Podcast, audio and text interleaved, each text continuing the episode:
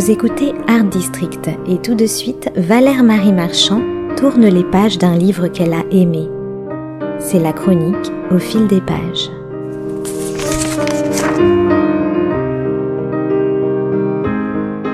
C'est la rentrée, près de 400 romans se bousculent déjà au portillon. Le monde de l'édition est en pleine ébullition. Les libraires s'activent, les critiques encensent ce qu'ils jugent bon d'encenser, et les moins moutonniers d'entre nous s'apprêtent déjà à prendre leur distance vis-à-vis d'un scénario parfaitement rodé. Bref, comme chaque année, il y aura des titres surprises, des rencontres inattendues, des coups de projecteur un peu trop insistants et des incontournables que l'on ne connaît que trop bien. Pour ma part, j'ai eu un réel coup de cœur pour le roman d'un tout jeune écrivain de 24 ans. Il s'appelle Nathan Dever, il est normalien et agrégé de philosophie. Il a déjà trois titres à son actif, notamment Ciel et Terre qui a remporté en 2020 le prix Edmé de la Rochefoucauld et il vient de publier Les liens artificiels aux éditions Albin Michel. J'ai en effet été immédiatement interpellé par son univers romanesque, par l'ampleur de sa réflexion et par son imaginaire foisonnant de modernité. La première scène de ce roman parle d'elle-même. Il s'agit d'un suicide en mode selfie. Son personnage principal, Julien Libera, publie en effet sur son compte Facebook une capture d'écran, un rectangle noir qui ressemble étrangement à un faire-part et où il est clairement annoncé qu'il se suicidera le lendemain en direct devant des milliers d'internautes. Un fil de l'actualité pas totalement anodin et qui révèle bien les impasses ô combien narcissiques de notre époque d'où peut-être sans doute le titre du livre Les liens artificiels, qui souligne d'emblée le danger de certains artifices. D'où encore ce visuel de couverture où l'on voit la silhouette de Narcisse se pencher d'un peu trop près sur l'écran géant de son smartphone. Tout est dit dans cette image. Entre rêve et réalité, la frontière est parfois bien mince.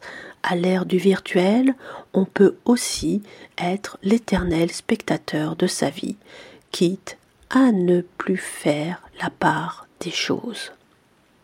Voici ce que l'on peut lire dans le chapitre 1 en guise de préambule. Ce n'était pas la première fois que quelqu'un se suicidait en direct sur les réseaux sociaux. Sur Internet, à vrai dire, on n'était jamais le premier à faire quelque chose. Tout avait été déjà essayé par quelqu'un d'autre. La défenestration filmée constituait donc un véritable genre en soi à l'époque où Julien s'y essaya, avec des codes et ses lieux communs. Il y avait eu de nombreux précédents sur Periscope, sur YouTube et même sur Instagram. À chaque fois, les plateformes finissaient par bloquer l'accès aux vidéos concernées pour éviter de heurter la sensibilité des utilisateurs. L'acte de Julien ne présentait donc rien de particulièrement original. Dans les jours qui suivraient, il serait rapporté dans la presse qu'un jeune professeur de piano s'était donné la mort sous les yeux ébahis d'une centaine de personnes. Son ancien employeur, l'Institut de musique à domicile, publierait un communiqué en hommage à celui qui y avait enseigné pendant près de sept ans. Un garçon gentil, pétri de bonnes valeurs, toujours passionné, quoique mystérieusement absent au cours des derniers mois. Des articles seraient publiés sur les réseaux sociaux et les lecteurs exprimeraient leur tristesse à coups de smiley chagrinés. À la télévision, des éditorialistes analyseraient ce fait divers comme un symptôme du nihilisme ambiant. Était-il normal, se demanderait-il avec stupéfaction, que notre jeunesse se suicide en selfie? N'était-il pas inadmissible et même hallucinant que des internautes aient rédigé des commentaires haineux devant un tel spectacle? Pourquoi ces lâches se cachaient-ils derrière leur pseudo? Que faisaient les administrateurs de Facebook pour empêcher ce genre de catastrophe? Enfin, Dans quel monde détraqué vivait-on? Marchait-on sur la tête? Dans l'antimonde, tel est le nom que Nathan Dever donne à cet univers virtuel, il n'y a pas de demi-mesure, il n'y a pas ou peu de nuances et relativement peu de portes de sortie.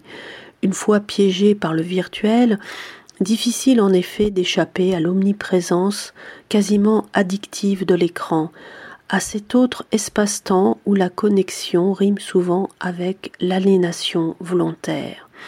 On n'est dès lors pas étonné que l'auteur nous parle de ces hommes zombies dont le cerveau, nous dit-il, serait une clé USB que l'on brancherait à un ordinateur. Plus loin, on peut encore lire la réflexion suivante qui prend dès lors tout son sens. Viendrait un jour, inexorablement, où son temps d'écran occuperait tout l'espace. Alors il ne serait plus personne. Comme un monstre, son smartphone l'engloutirait pour de bon, sans opposer la moindre résistance. Il s'offrirait au processus.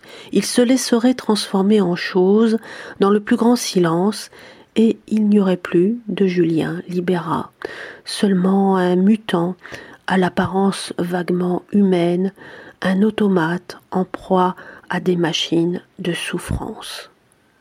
Pour l'heure, nous n'en sommes pas là et Julien Libéra s'est créé un clone dans cet antimonde, une interface où, comme le souligne Nathan Dever, toutes les possibilités seront grandes ouvertes et où votre anti-moi pourra tout faire et réalisera les fantasmes que le monde ne vous permettra pas d'accomplir. Effectivement, quand le règne de l'image est à son apogée et quand la représentation prend le pas sur le sujet ou sur l'objet représenté, il n'y a plus que des profils fantômes, des semblants de vie, des monceaux d'existence réduits à quelques émoticônes apparaissant et disparaissant aussitôt après sur des réseaux prétendument sociaux.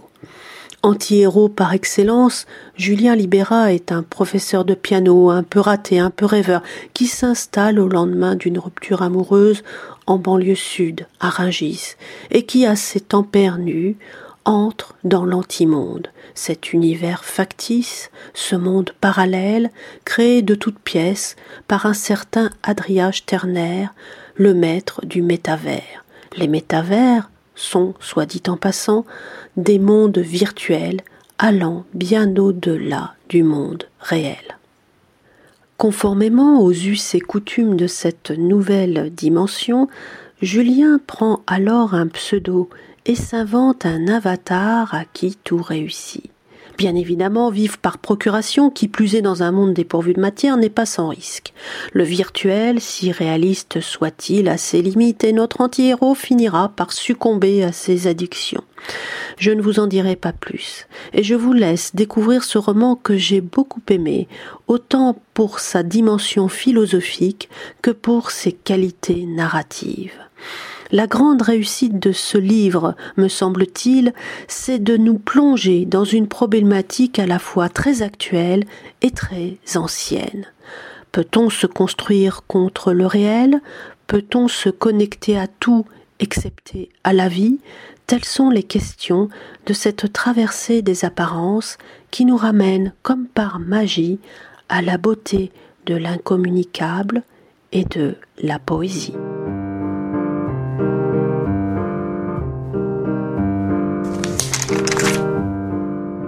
C'était Au fil des pages, la chronique littéraire de Valère Marie Marchand sur Art District.